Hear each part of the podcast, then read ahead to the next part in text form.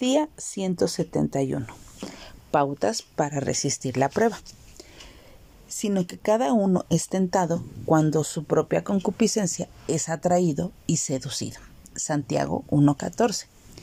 Si en este momento estás pasando por alguna prueba o aflicción por haber tomado alguna mala decisión, es importante que entendamos que muchas veces nosotros mismos escogemos satisfacer nuestros deseos y lascivia sabiendo que al final nos traerá vergüenza y dolor.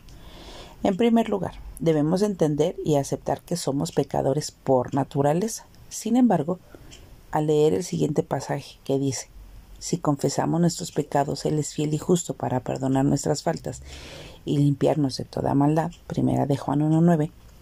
Nos damos cuenta de que tenemos un Dios bueno que desea que tengamos una relación de paz y vida abundante y que su promesa para nosotros es que Él nos bendecirá si soportamos con paciencia las pruebas y tentaciones, ofreciéndonos la corona de la vida.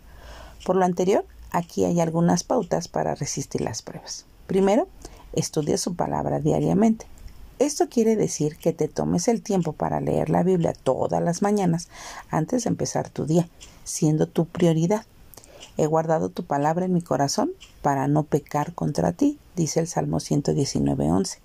Separa un tiempo de oración en tu día para que le puedas pedir a Dios sabiduría y fortaleza para enfrentar cualquier situación o cualquier tentación que te pueda llevar a pecar.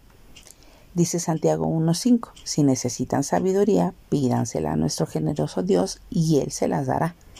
Y tercero, busca mantener y convivir con otros creyentes que te impulsen a seguir fiel en sus caminos.